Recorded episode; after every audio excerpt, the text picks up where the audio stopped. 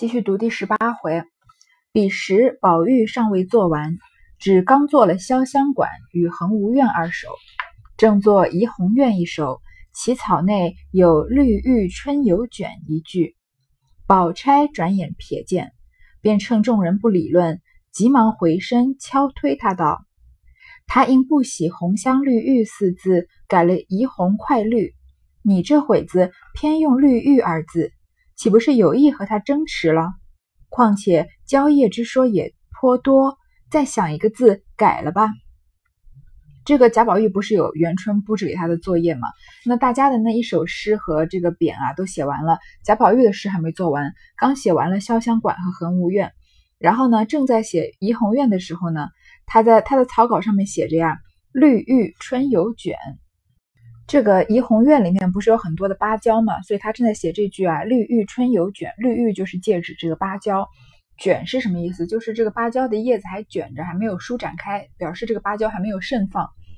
但是这个时候，薛宝钗看见了，薛宝钗是情商多高、多聪明的人啊，她趁着大家不注意啊，回身推贾宝玉说：“他就是说元春啊，他因为不喜欢‘红香绿玉’四个字，所以改了‘怡红快绿’。你这会儿呢，还要再用‘绿玉’。”那你不就是跟元春作对吗？而且啊，这个可以借指芭蕉的东西也很多。你再想一个字，把“绿玉”两个字改了吧。这里有一个说法，就是元春她为什么不喜欢绿玉呢？因为，嗯，在这个宝黛钗三个人的爱爱情上面啊，其实，在贾府是有明确的站边的。我们之前说过吧，这个元春就是坚定的这个呃贾宝玉、薛宝钗派的。那他不喜欢林黛玉，而贾母呢，就是坚定的这个宝黛派的。他不喜欢林黛玉，然后他不喜欢绿玉，他要把怡红红香绿玉改成怡红快绿。为什么呢？因为你想想看，这个黛玉有一个玉字呀，黛是什么意思？我们一般都说黛是青色的意思嘛，那青就是绿了，那黛玉是不是就是绿玉啊？所以这里贾这个曹雪芹有一个暗指啊，就是。说元春不喜欢绿玉啊，其实是他不喜欢林黛玉，他喜欢的是薛宝钗。当然，这里是我们后人自己解读出来的意思。那你觉得啊，这种解读不成立也是也是可以的。好，宝玉见宝钗如此说，便试汉道：“我这会子想不起什么典故出处来。”宝钗笑道：“你只把绿玉的玉字改作蜡字就是了。”宝玉道：“绿蜡可有出处？”宝钗见问，悄悄地咂嘴点头，笑道：“亏你今夜不过如此，将来金殿对策，你大约连赵钱孙李都忘了呢。唐钱钱语咏芭蕉诗头一句‘冷烛无烟绿蜡干’，你都忘了不成？”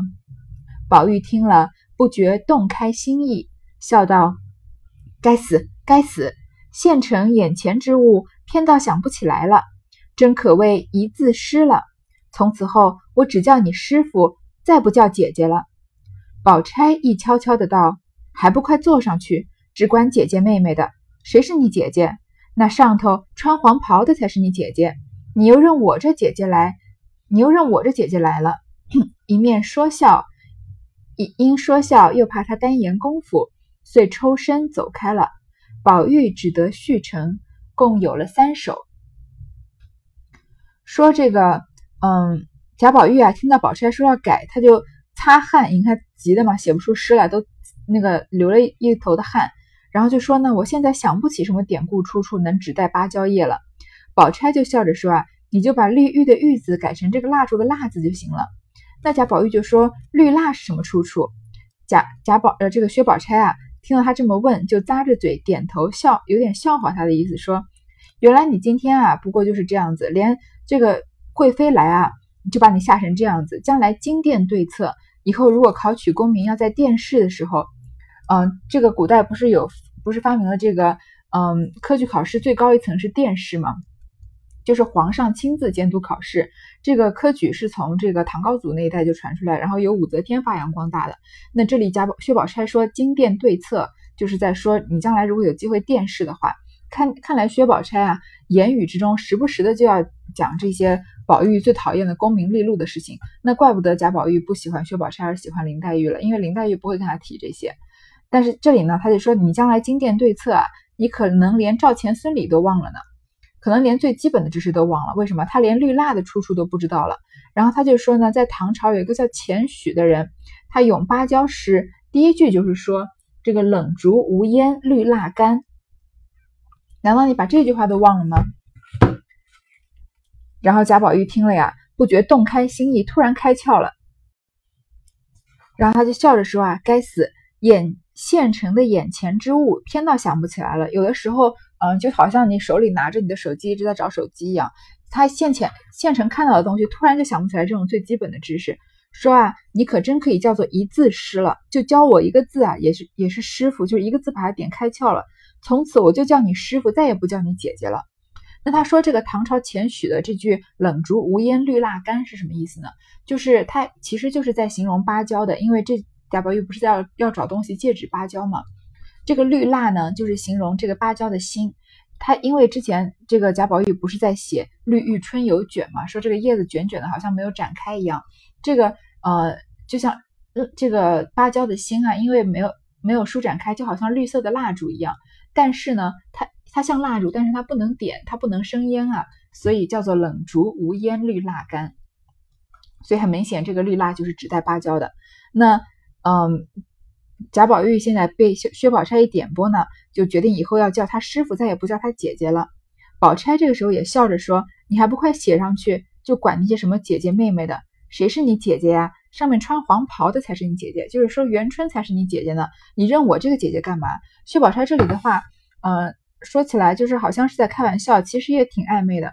因为，嗯，贾宝玉叫薛宝钗姐姐，这个姐姐妹妹上面就是有这种，呃，有点亲情的感觉嘛。虽然她也叫林妹妹妹妹，对吧？因为他们年纪都很小，而薛宝钗很早就知道要把这个关系划清。为什么？因为你不能把我当成姐姐看，因为我以后是想要当你老婆的。所以呢，他就说上面穿黄袍的才是你姐姐。然后呢，薛宝钗就走了。于是贾宝玉呢。就把这首诗做成，一共有了三首诗了。离前啊，连他前面的这个潇湘馆和这个恒芜苑，加上这首啊怡红院的，一共有三首了。此时林黛玉未得展其抱负，自是不快，因见宝玉独坐四律，大费神思，何不带他做两首，也省他些精神不到之之处？想着，便也走至宝玉案旁，悄问：“可都有了？”宝玉道。才有了三首，只少杏帘在望一首了。黛玉道：“既如此，你只抄录前三首吧。赶你写完那三首，我也替你做出这首了。”说毕，低头一想，早已吟成一律，便写在纸条上，搓成个团子，置在他跟前。宝玉打开一看，只觉此首比自己所做的三首高过十倍，真是喜出望外，遂忙公楷呈上。这个时候啊，林黛玉没有展现她的抱负，心里有点不开心。还记得上一章的时候讲说，林黛玉本来准备在这个元春面前好好展露一下她的才华的，谁知道元春只叫他们每个人做一首诗，然后写一个匾，那个匾还是诗的名字。那林黛玉就是一身的这个呃墨水啊，没有地方施展，因为就那么一首诗嘛。所以呢，他本来还想要就要再展示展示的，但是看见贾宝玉一个人有这个家庭作业要写四首诗，又写不出来。他就觉得不如他来带贾宝玉做两做这一两首，这样子的话，他又能展现他的才华，也可以帮到贾宝玉的忙嘛。他就问贾宝玉说：“可都有了，都写好了没？”贾宝玉说：“啊，写好了三首，就差这个杏帘在望一首了。”这个林黛玉说：“啊，既然这样，你就把前三首都抄起来，因为他们写诗肯定是先写在草稿上，然后再工工整整的抄抄在这个纸上，然后可以给这个贵妃过目嘛。说等你写完那三首啊。”我就替你做出这首了，可见林黛玉这个思维多敏捷，在贾宝玉誊录的时间三首的时间，她就能把一首诗都写好。说着呢，你看她多轻松，低头一想，早已吟成一律，就稍微想一想就想出来了，然后写在纸条上呢，搓成个团子，置在他跟前，就好像我们小时候这个考试作弊一样，不都是靠这个传纸小纸条嘛？然后你把它折的小小的，丢到隔壁桌那边，对吧？这林黛玉呢，就是把它不经意的，就是。丢在贾宝玉面前，那贾宝玉呢？打开一看，就觉得这首诗啊，比自己做的那三首还要高过十倍，就非常高兴，赶快把它，嗯，就是誊写好，然后呈给元春，呈给元春。可见林黛玉的这个才思是在大远远在贾宝玉之上的，对吧？贾宝玉绞破脑汁想了三首，林黛玉随便一想写了一首，就比他那三首都要高过十倍了。那我们就要来看看这个呃贾宝玉写的这三首诗和林黛玉写的这一首诗是分别是什么？贾妃看到有凤来仪，绣玉出城时，堪仪带凤凰，干干青玉滴，个个绿生凉。并弃房阶水，穿帘爱顶香。莫摇清碎影，好梦昼初长。这个有凤来仪啊，是连着潇湘馆的，它有很多的竹子嘛，所以它这里第前两句先写啊，秀玉出城时，堪仪带凤凰。这个秀玉呢，就是比喻这个竹子好像亭亭玉立的这个嗯玉石一样。出城时，这个石就是竹石，竹子的果实。传说中啊，凤凰是吃这个竹石的，所以他说秀玉出城时呢，堪宜待凤凰，正正适合等着这个凤凰来。那凤凰又是比喻元春了嘛？下一句啊，干干青玉滴，个个绿生凉。这个青玉滴就是有这种娇艳欲滴，就是青色好像要滴下来一样，就是竹子的这个颜色非常的鲜明。然后干干对个个嘛，但是这个个个呢，还有一个意思。你你看看两个这个个人的个连起来是不是像竹子的竹？所以它这个个个呢就是指代竹子。然后呢，绿生凉很好理解，这个绿荫很很浓密嘛，所以就是让人觉得很凉快。这个个个绿生凉这句其实写的很妙。然后呢，摒弃房阶水，穿帘爱顶香，这个是一个倒装句，就是说说呢这个竹林挡住这个绕街的泉水啊，迸溅到这个台阶上来。然后呢，这个穿帘爱顶香呢，就是又使得房中这个顶炉上面焚的这个熏香气味呢，不会穿过帘子散过去，散过去。在这个上一回啊，贾宝玉和贾政一日游这个大观园的时候，在写到这一块地方的时候，就说后院墙下忽开一隙，得泉一派，开沟尺许，灌入墙内，绕街圆屋至前院，盘旋竹下而出嘛。所以这里就是在写那那样的景色，这个嗯，竹林啊挡住绕街的泉水，然后那个防止这个让这个泉水迸溅到台阶上来，对吧？这里就有这个前后呼应了。最后一句呢，莫摇清碎影，好梦昼初长，就是说啊，在这个翠绿的竹荫遮蔽之下呢，正好适合这个白天睡睡觉做白日梦。这个希望竹子啊不要因为有一点风就。呃，风吹呢，就这个动起来，动摇起来，这个散乱的影子呢，晃晃在眼前，这个扰我的清梦。这句话写的多美！你看，就是生活，就是贵族生贵族阶级的生活多么闲适。我在这个美丽的竹林里面呢，打瞌睡、睡觉、做白日梦。我希望啊，风不要吹得太猛，让竹子摇晃啊，导致我眼前有这种一明一暗的这个黑影，然后让我把我把我的清梦都打扰了，对吧？就是，而且后面呢，这个潇湘馆是林黛玉所住的地方，所以这两句呢，也是形容这个林黛玉这种，因为林黛玉喜欢是跟竹子一样有这种清高孤傲的这种感觉嘛，所以，嗯，潇湘馆也是很适合林黛玉住的。好，下一首呢，就是《横指清芬》：横无满径院，罗壁著芬芳，软衬三春草，柔托一缕香。青烟迷曲径，冷翠低回廊。谁为池塘曲？谢家幽梦长。好，前两句比比较浅显啊。这个横无满径院，罗碧著芬芳。横无和罗碧都是香草的一种。然后这个罗碧，我之前不是说过，就像那个藤萝一样。然后满径院著芬芳，就是都是长满了院子，然后有这个很幽幽这个幽静的香味。在上一回的时候，这个贾宝玉他们一日游的时候，这个贾众人不是说不知道这些什么花，那是什么花？贾宝玉不是给他们答疑吗？说这个草里面啊，也有藤萝，也有碧玉，那个香的呢是杜若和横芜，所以这里他就写到了横芜和这个碧丽。下两句呢，软衬三春草，柔托一缕香。这个软衬和柔托啊，都是嗯一种比较就是虚写的感觉，因为。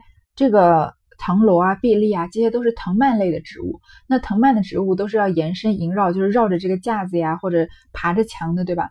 所以，呃，软衬柔托都是就是软软的，因为藤蔓藤蔓给人很柔软的感觉嘛，所以软软的衬着这个春天的这个草啊，柔柔的托着一缕幽香。这个后面林黛玉在有一篇赛诗的时候写梨花呀，她说，呃，啊，不是写梨花，写雪嘛。他后面说偷得梨蕊三分白，借得梅花一缕魂。其实这里跟这个贾宝玉在这里写的这个软衬三春草，柔托一缕香是有异曲同工之妙。但是林黛玉写的那首诗境界更高一点。但是这里我觉得有一种有一种遥远的呼应，虽然没有人提到过，我觉得可以表现这个宝黛。之间是有这种心有灵犀的感觉的。青烟迷曲径，冷翠低回廊。这个青烟呢，并不是说我们的炊烟啊，而是说这个藤蔓这种延伸萦绕的样子，好像一缕青烟一样，因为飘飘忽忽，很柔很柔软嘛。而且这个女有这种植物罗碧啊，也是也叫女罗，也有一种一个名称叫做烟罗，因为它的样子就是就是呃，古人很喜欢以虚写实嘛。这种藤萝缠绕的样子太像这个青烟环绕袅袅的吹升起来这样子，所以这里用青烟指代这个藤蔓。然后迷曲径，因为它呃这个弯弯绕绕的呢，把这个弯弯曲曲的小径啊都给遮蔽住了，让人好像迷了会迷了路一样。然后冷翠滴回廊，冷翠是指这个花草上的露水，然后滴在这个回廊上面。这里又是跟十七回对应，因为在写到这片这个恒芜苑的时候说呀。什么或这些，呃，藤萝碧丽呢？或垂山岭，或穿石角，甚至垂岩绕柱，盘气银气盘阶，就是这里的这个低回廊，就是跟这个垂岩绕柱、银气盘阶是呼应起来的。然后最后一句，谁为池塘曲，谢家幽梦长？这里就是一个典故了。在 南北朝时期呢，有个很著名的诗人叫谢灵运，他写过一首，呃。就也就是这里说的“谁为池塘曲”的池塘曲，他写过这首诗，叫做《池塘生春草》，是一句名句。然后他贾宝玉这里的意思就是说呢，谁说啊这个池塘曲，嗯，只有这种“池塘生春草”这样的名句的谢灵运呢，才有触发这种诗性的好梦呢？因为我在这里啊，意思就是谢家就是在指这个谢灵运嘛，意思就是说啊，只要我们在这个横指这个恒芜苑这里啊。每个人都能做出这样美的诗来，为什么？因为它这个风景太美了，就是你都甚至不太需要谢灵运这样的文化积累，你都可以吟出这种跟这个风景一样美的诗句来。好，下一篇是怡红快绿，深庭长日静，两两出婵娟，绿蜡春犹卷，红妆夜未眠。凭栏垂绛袖，以石护青烟。对立东风里，主人应解怜。这个深深庭长日静，说这个很深的庭院啊，白天又长又安静。然后两两出婵娟，这个两两呢，就是指代芭蕉和海棠，又照顾到了十七回。曹雪芹这个前后呼应的功力真的是让人叹为观止啊！他们其他前面十七回每一回写在。每个细处描写景色的时候，我们当时看的时候只觉得很美，然后觉得贾宝玉的诗做得很好。想不到啊，在这里元春省亲的时候，贾宝玉做的每一首诗都是跟前文的这个风景呼应的，可见这个风景是不是刻印在曹雪芹的脑子里面？所以他在后面在写诗的时候又能跟前面对应。这个，呃，故事的逻辑如果。能连的这么天衣无缝，还有这么巧妙，其实是很困难的一件事情。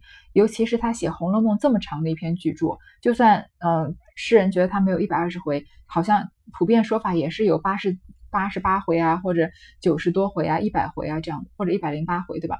这么长的一篇呃一本一本小说里面，能做到这么细致的对应，是一件非常非常困难的事情。好，他这个两两两两身啊。两两出婵娟的两两啊，就是指芭蕉和海棠。因为在十七回的时候呢，贾宝玉在说到这个怡红院的时候，是不是说，呃，此处蕉堂两植，其中暗蓄红绿二字在内。如果只说蕉，则糖无着着落；若只说堂，蕉亦无着落。故有蕉无糖不可，有糖无蕉更不可，对吧？所以他这里说两两出婵娟，就是把海棠和芭蕉并列写起来了。那同时是不是也是在说这个贾宝呃林黛玉和薛宝钗这样的两两出婵娟？婵娟就是美好的样子嘛，那林黛玉和薛宝钗都是不同类型的非常美好的两个女孩子。好，下一句绿蜡春犹卷，红妆夜未眠。这个春天里的芭蕉叶啊，还卷着没有展开。之前说过了吧？这个好像绿色的蜡烛，蜡烛的烛芯一样。然后呢，这个红妆夜未眠，前面绿蜡指芭蕉，这个红妆就是指海棠了。说呃，红色的海棠啊，在夜里都没有没有入睡。当然，红红妆其实在曹雪芹这里埋了一个伏笔伏笔啊。我们都知道红妆是指代女孩子嘛，这个不爱红妆爱武装，对吧？就是毛主席写过的一句诗，呃，一个歌词还是一个一句诗的。然后，嗯，是说红妆夜未眠呢，在日后啊，因为贾宝玉入住了这个怡红院，所以怡在怡红院里面充满了不仅贾宝玉啊身边的这个丫鬟啊，袭人、晴雯这样各种美丽的嗯漂亮的丫鬟，还有薛宝钗、林黛玉啊，他们经常来贾宝玉的这个呃地方关上门，然后庆祝生日啊、对诗啊什么的。他们也有很多个不眠之夜，所以这个红妆夜未眠也是暗示后来怡红院中的生活，非就是很多美丽美好的女孩子，然后嗯，非常的快乐，非常的潇洒恣意。但是字面意思呢是说呃夜里啊海棠没有睡着。好，下两句是说以石呃凭栏垂绛绣，以石护青烟。这个绛绣和青烟又是指海棠和芭蕉。绛我们知道是绛珠，绛珠有这个绛红色的意思，所以所以绛是红色，那红色就是比喻海棠了。那这个青烟又是指这个，又是芭蕉的这个代指吧？所以这两句的字面意思呢，就是海棠好像美人凭栏啊，垂下她的大红色的衣袖；那芭蕉呢，是在石头的旁边以石而植的，种植的，使这个山石啊，好像被青烟笼罩一样。最后两句对应。对立东风里，主人应解怜。就是这个芭蕉和海棠啊，相对而立在这个东风之中。主人在这个题咏的时候呢，肯定是指元春，而不是指，呃，而不是指贾宝玉自己。但是这里曹雪芹的伏笔就是日后，就是因为贾宝院是贾宝玉是住在怡红院里面嘛，所以他是怡红院的主人。说应解怜，你应该要爱惜，请你应应该要爱惜这个芭蕉芭蕉和海棠的美啊。其实也就是说，贾宝玉，嗯，在曹雪芹的观点里面，这个埋下的伏笔里面，就是说贾宝玉，你要爱惜，你要珍惜你身边两个这么美好的女孩子。好，我们来看最后一首啊，是“杏杏帘在望”这句啊，这首就是林黛玉帮贾宝玉作弊写的了，对吧？“杏帘招客饮，在望有山庄。林杏鹅儿水，桑榆燕子凉。一畦春酒绿。”十里稻花香，盛世无积馁，何须耕织忙？林黛玉写的这个这一首诗啊，立意就比贾宝玉要高多了。他就跟之前这个在嗯他们女孩子们对诗里面薛宝钗那首诗的寓意一样，有这个送圣的感觉。第一句啊，杏帘招客饮，在望有山庄。这个杏帘之前不是。说过这个贾宝玉他们十七回的时候说红杏梢头挂酒旗吗，这个杏帘就是在指这个酒旗，说这个呃招客饮这个招啊，就是说这个酒酒旗呢在风吹动下，好像在跟客人招手一样，好像在叫客人进来喝酒，然后再望有山庄，往前一看，原来是有一座山庄的，所以这个联就把这个题目分成两句了，因为是杏帘在望嘛，它。取了杏帘做第一句的开头，再望做第二个的开头，有一种浑然天成的感觉。那下面的六句呢？因为他是说杏帘招客饮嘛，是让客人进来喝酒。下面六句呢，就是从客人的这个所见所感的这个角度来写的。灵性鹅儿水，桑榆燕子凉，就是说种着这个灵性是这个水上的一种植物啊的湖水呢，是嗯这些呃鸡鸭鹅它们戏水的地方。哎，不能说鸡了，就说鹅戏水的地方。桑榆燕子凉，桑桑树和榆榆树的枝叶呢，就是燕子筑巢用的这个屋梁。这个意思比较浅显啊，很容易不不太需要这个嗯过度的解读，就能想象出这个很有画面感，对吧？下一句一畦春酒绿，十里稻花香。这个畦呢，就是田园里面划分成块的种植地。这个呃，画了一块的这个地啊，上面种春天，春天种着各种各样绿色的植物。然后呢，十里稻花香，呃，因为他种的这个，比如说这个稻田嘛，然后稻花香啊，传了十里十里远，当然是一种夸张的写法了，但是也是说这里的这个土地就多么广阔。那到这个地方幻葛山庄啊，元元春一开始给这里起名叫做这个幻葛山庄嘛，后来改成稻香村，也是因为看到这个一骑春酒绿，十里稻花香。那之前呃有一个著名的歌手叫周杰伦，他出了一首歌叫《稻花香》，其实他出那首歌的时候，看过《红楼梦》的人应该就能想到，这个稻花香啊，有可能是出自《红楼梦》里面的。盛世无积馁，何须耕织忙？说嗯。大这个大观园里面呢，虽然有这个点缀景色的这个田庄，因为这个稻香村本来是做成田庄的样子嘛，又有酒旗，又养了鸡鸭鹅什么，但是呢，没有这个耕织的事情。还记得贾宝玉之前说了吗？这些东西都是造出来的呀，你们又又不是真心的说要归隐田园，对吧？然后那里贾政面子上挂不住了，还骂了贾宝玉，对吧？但是这里呢，林黛玉就更聪明，她顺水推舟，因为没有耕织的事情，因为这个。呃，稻香村里面没有真正的耕田织布的事情，所以他顺水推舟的说呢，有田庄，但是没有人耕织啊，并不奇怪。因为为什么呢？现在不是太平盛世吗？既然没有人饿肚子，又何必需要大家这个忙忙碌碌的耕织呢？这里是不是就送圣了？就是呃呃赞扬这个当今的圣上多么英明啊，把这个呃这个世人世间把中国统治的有多么好，人们都不需要忙碌的耕织了，虽然还要建成这个稻香村。好，所以他这首诗的立意就比贾宝玉前面的单纯写，呃，这个风景啊和在风景里面悠闲生活的人啊，要比他的立意要高。好，这里落款是陈宝玉锦题，因为是贾宝玉腾上去的嘛写的，所以这里林黛玉是帮贾宝玉作弊的，大家又不知道这首诗是林黛玉写的，对吧？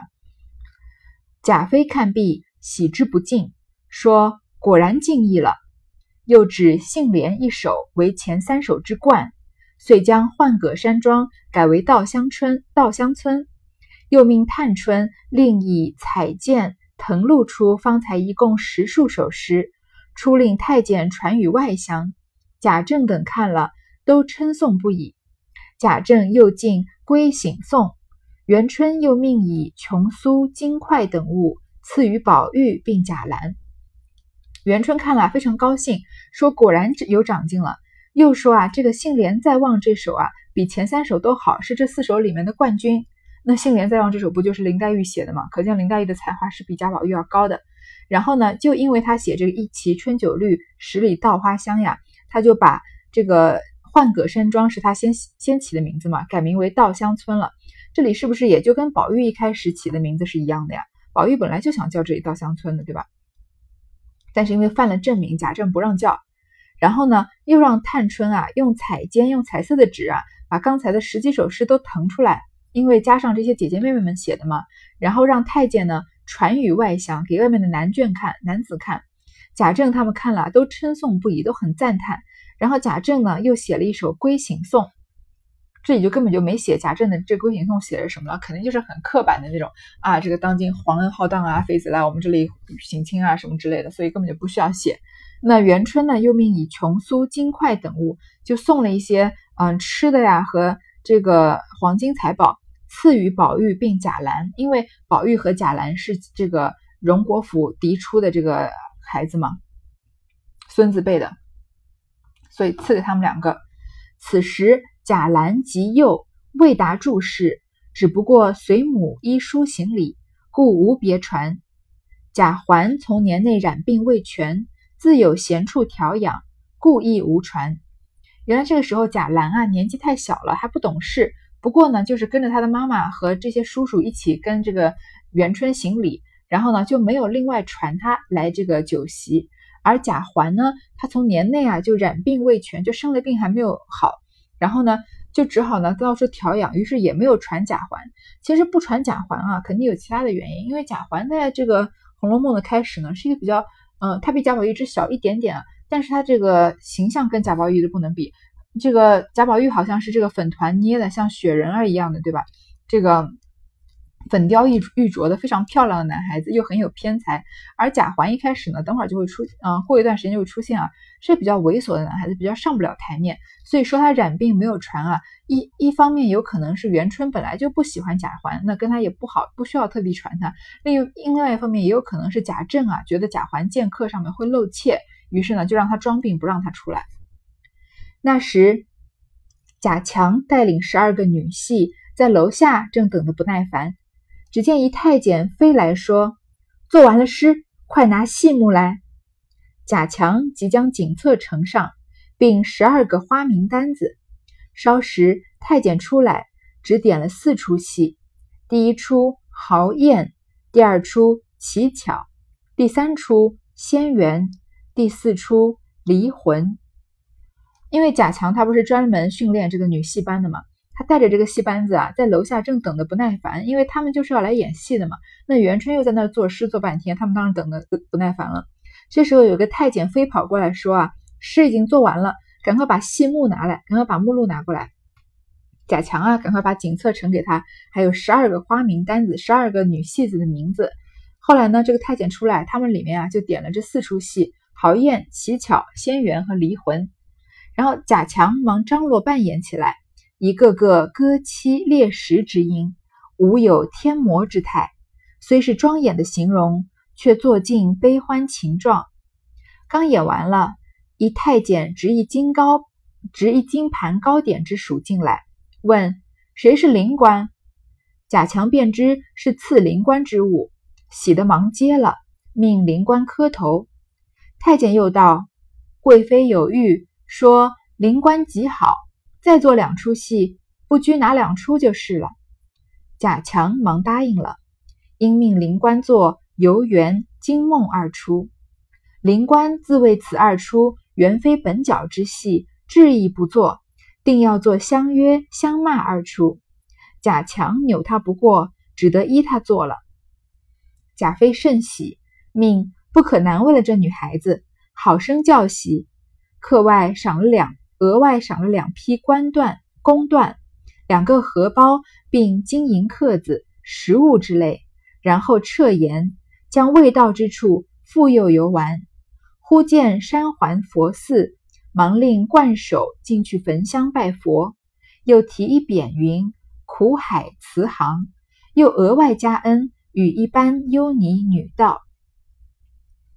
这里写的这些。他们点的这些戏啊，和演戏的这个过程，我们以前学语文常常说到有一个写法叫做以乐景写哀情，用这种非常欢乐的这个笔调啊，和写这种欢乐的场面，其实表达出有一种哀伤的感觉。这里如果前面我们能感觉到一点点。嗯，就是明确的感觉到乐景写爱情，比如说元春说你把我送到那个见不得人的地方啊，相对又哭起来，然后贾政对他对元春这种疏离啊，然后非常正经的回答，那是我每个人都能感觉到的乐景写爱情。这里的以乐景写哀啊，有这种很强烈的暗示感。我们只读这个元春写的四出戏，呃，点的这四出戏，怎么听名字就这么奇怪呢？第一出叫豪艳，第二出叫奇巧，第三出叫仙缘，第四出叫离魂。怎么有一种就是不得善终的感觉？我们来看这四出戏啊，如果我们就是第一次读《红楼梦》的时候就这么把它带过去了，那就呃错过了曹雪芹要在这里给我们的暗示了。这个豪宴呢是清初清朝初年有个叫李煜的人写的一本这个戏一本戏啊，叫做《一捧雪》，说的是这个明代的莫怀古啊，因为有一个。呃，玉杯玉做的杯子，这个玉杯呢，因为很名贵，有个名字叫一捧雪，好像是你把玉杯拿在手上，好像是捧着一捧雪一样。然后他因为这个杯子呢，被一个嗯奸佞啊害的这个家破人亡的故事，这里就是暗暗的伏这个伏笔啊，写日后啊贾家是要衰落的。他的名字虽然是豪宴啊，但是是写一个豪门怎么样没落的故事。第二出呢，奇巧。奇巧啊，是这个清初有一部戏叫做《长生殿》。长生殿这个名字我们应该比较熟悉，讲的就是唐玄宗和杨贵妃的这个悲剧故事。那杨贵妃生的生出生的时候啊，她受尽了这个万千宠爱于一身嘛，后宫佳丽三千人，三千宠爱在一身嘛。她这个呃一时间也是风光无两的，因为然后导致当时当朝的百姓啊都不重生男重生女了。我们之前说过对吧？但是他在乱军之中呢，被这个唐明皇赐死，然后呢，从此就香消玉玉殒了。这里这个呃乞巧呢是说这个唐玄宗和杨贵妃的故事，但是他当然影射的是谁啊？当然是这个我们书中的这个贵妃元妃了。她活着的时候，也就是她现在也是享尽荣华的这个贵妃娘娘。但是从她的判词里面，我们可以看得出来，她最终的命运啊，也是死亡，也是红颜薄命的。这个第三首第三部戏啊，《仙缘》就是《邯郸记》里面的一出，是明朝一个非常有名的这个戏曲家，叫做汤显祖写的。这这部戏呢，说的是李吕洞宾，就是八仙过海的吕洞宾嘛，他下凡渡了一个叫做卢生的这个读书人，然后让他经历了这个荣辱飞黄腾达，然后最后。是做了一场幻梦的故事，等于说就是黄粱一梦嘛。然后这个卢生啊，在梦里过完了这个荣辱的一生之后，醒来他就看破红尘，就跟着吕洞宾升天，然后最后代替这个何仙姑在天门扫花了。嗯，也这个《邯郸记》也就是黄粱一梦的这个出处啊，跟《红楼梦》可以说是异曲同工。《红楼梦》他们从头到尾不是曹雪芹一遍一遍跟我们讲的，就是你呃生前不管怎么样，呃繁华经历过多少呃。有多少财富啊？嗯，怎么样？鲜花着锦，烈火烹油啊，最后都是白茫茫大地，一片大地真干净，对吧？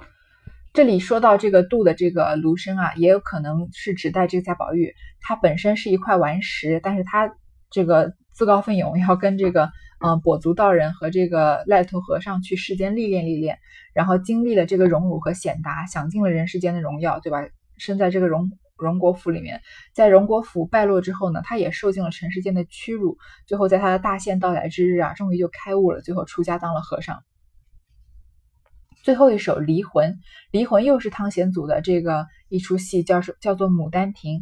《牡丹亭》在现在还是常常演的，是说这个哦，好像之前说过吧，这个一个富家小姐叫杜杜丽娘，然后她受尽这个苦闷和现实的压迫啊，因为在梦里面就梦到一个这个书生。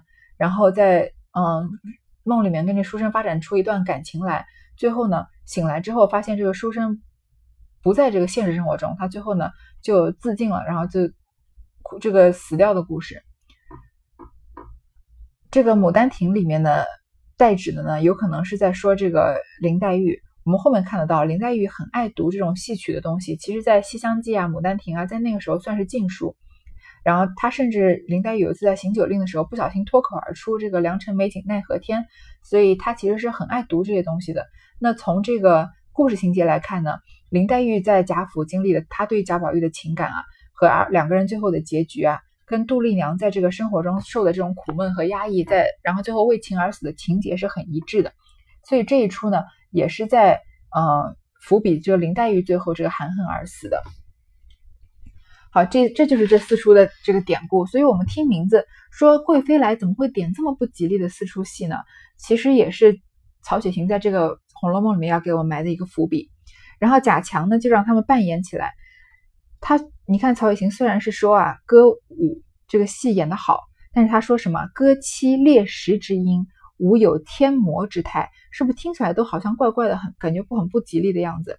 虽然是庄严的形容。却做尽悲欢情状，其实就是他们在台上啊，呃，演戏，但是台下看戏的人一生生活中其实就是重演了这个台上的戏了。然后演完了呢，太监呢就拿了一盘糕点，然后要赏这个叫灵官的人。原来啊，贵妃很喜欢灵官这个，因为他们这个戏班子里的人啊，没有自己真正的名字，不可，他们都是叫什么官什么官。那贵妃喜欢的这个叫灵官，然后说让他再演两出。本来呢，贾强让他演游园和惊梦两出，但是灵官认为这个不是他自己擅长演的戏，就不愿意演，一定要演相约相骂两出。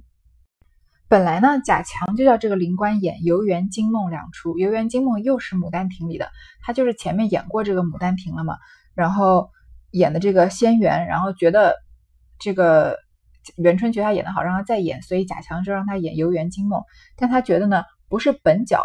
其实本来说这个本角啊，角就是角色，就是角色嘛。其实应该说本角。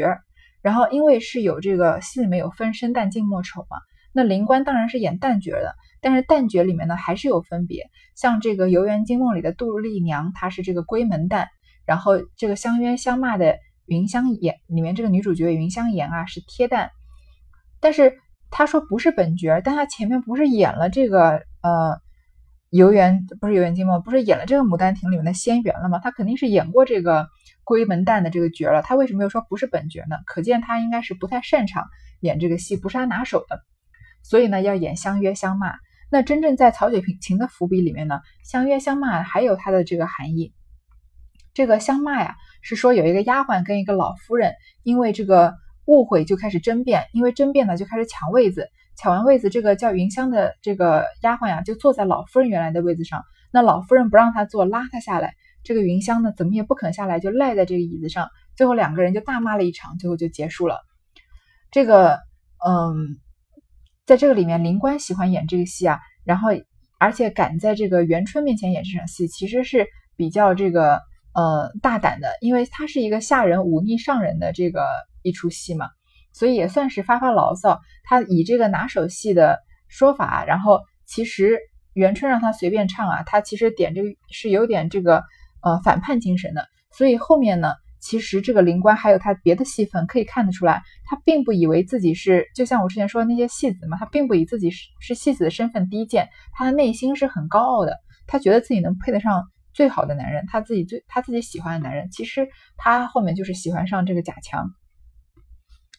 好，这里呢，嗯，元春呢，因为听了看他演了相约相依相相约相骂呢，很喜欢，又赏了他更多的东西，然后呢，他见到了又。嗯，看完戏呢，又出去游玩，继续往没有走过的地方走，然后看到了环山的佛寺，就进去焚香拜佛。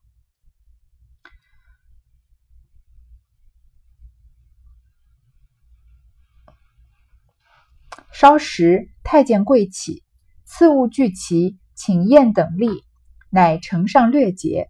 贾妃从头看了，俱甚妥协，即命照此遵行。太监听了。下来一一发放，原来贾母的是金玉如意各一柄，沉香拐主一根，一根迦南念珠一串，富贵长春宫缎四匹，福寿绵长宫绸四匹，紫金比定如意刻十锭，吉庆有余迎刻十锭。邢夫人、王夫人二分，只捡了如意、拐珠四样。贾敬、贾赦、贾政等。每分预制新书二部，宝墨二匣，金银爵各二只，表里案前。宝钗、黛玉诸姐妹等，每人新书一部，宝砚一方，新样格式金银刻二对。宝玉亦同此。贾兰则是金银项圈二个，金银客二对。尤氏、李纨、凤姐等，皆金银客四锭，表里四端，外表里二十四端。清钱一百串，是赐予贾母、王夫人及住姊妹房中奶娘众丫鬟的。贾珍、贾琏、贾环、贾蓉等，皆是表里一分，金客一双。其余彩缎百端，金银千两，御酒华筵，是赐东西两府凡园中管理工程、陈设、答应及私系、掌灯助人的。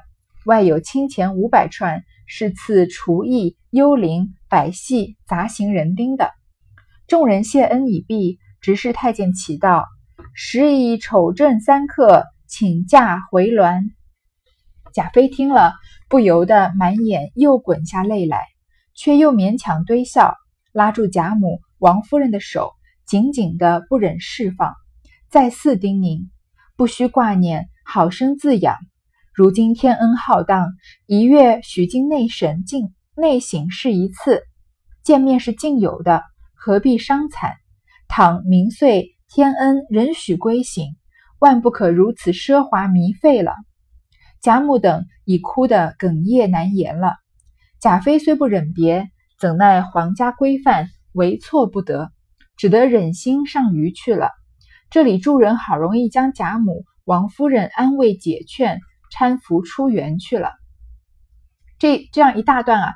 就说，这个呃，元春赐给每个人什么东西，都是按他们的这个品级辈分，然后一个一个赏下来的。在这里呢，跟这个贾宝玉啊、宝钗、黛玉众姊妹啊，和贾宝玉拿的东西都是一样的。那从这个贾母开始赏，一直赏到这个丫鬟奶妈，一直赏到这个厨艺唱戏的、这个烧菜的，还有这个杂行人丁的。在赏完这一切之后呢，这个执事太监说啊，现在啊时间已经是丑正三刻了，需要请假回銮。丑正三刻啊，就是半夜的一点四十五分了。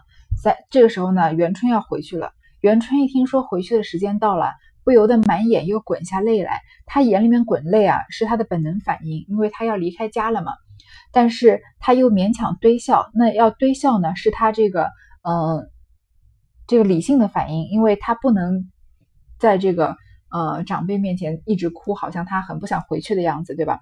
然后呢，他抓着贾母、王夫人的手啊，紧紧的不忍释放，不愿意松手，一直叮咛说啊，不用挂念我，要好好养身体。如今天恩道浩荡，皇上对我们这个恩宠很盛啊，一个月呢，你们都可以境内省视一次，这个女眷都可以去看元春，还是能见面的，何必要伤残？不要那么难过。其实他在安慰贾母和王夫人，也是在安慰自己，叫自己不要这么难过。然后说呢，如果明岁啊，如果明年啊。天恩仍许归省，还让我回来的话，千万不能这么奢华糜费了。这个时候，贾母他们已经哭得哽咽难言，话都说不出来了。然后贾妃虽然不忍这个离别呢，但是皇家规范啊，不能违背，所以呢，就只好这个狠狠心上了这自己的车架去了。里面的人呢，将贾母和王夫人他们安慰解劝，搀扶进园了。这一章啊，第十八回就到这里结束了。所以元春省亲到底省了多久呢？他从这个呃，他们传消息的时候说这个虚初才起才起身呢，就是现在的大概晚上七点多，呃，虚出嘛，就是虚虚出是晚上七点到九点，所以虚出肯定是嗯七点半左右。然后他走的时候呢，已经是一点多钟了，所以他这个省亲的时间啊，差不多就是六七个小时的样子。为了这六七个小时啊。贾家费了这么大的人力、物力、心力，然后最后元春啊赏的东西呢，虽然乍看很多，但是这种金银刻子什么的，哪能抵得上贾家花钱的这个九牛一毛呢？好，这个元春省亲这一节到这里就结束了。